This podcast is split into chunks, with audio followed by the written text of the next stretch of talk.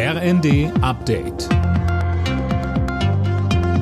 Stündlich neu. Auf den Punkt informiert. Ich bin Daniel Stuckenberg. Guten Abend. Boris Pistorius wird neuer Bundesverteidigungsminister und folgt auf die zurückgetretene Christine Lamprecht. Er war seit 2013 Innenminister von Niedersachsen und wechselt nun auf die Bundesebene.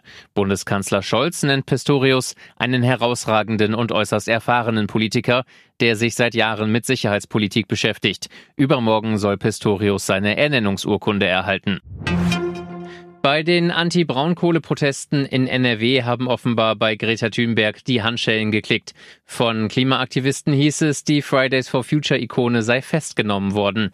Eileen Schallhorn, das wollte die Polizei so nicht bestätigen. Ja, von den Beamten hieß es nur, dass eine Gruppe von Aktivisten in der Nähe von Lützerath in Gewahrsam genommen wurde, um die Identitäten festzustellen. Also keine Festnahme.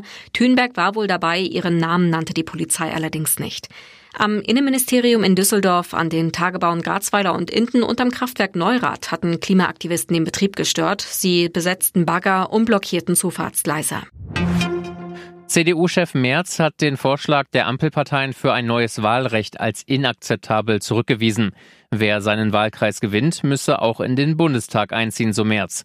Die Union will deshalb erneut einen eigenen Vorschlag in den Bundestag einbringen. Die deutsche Handballnationalmannschaft hat auch ihr letztes WM-Vorrundenspiel gewonnen. 37 zu 21 hieß es am Ende gegen Algerien.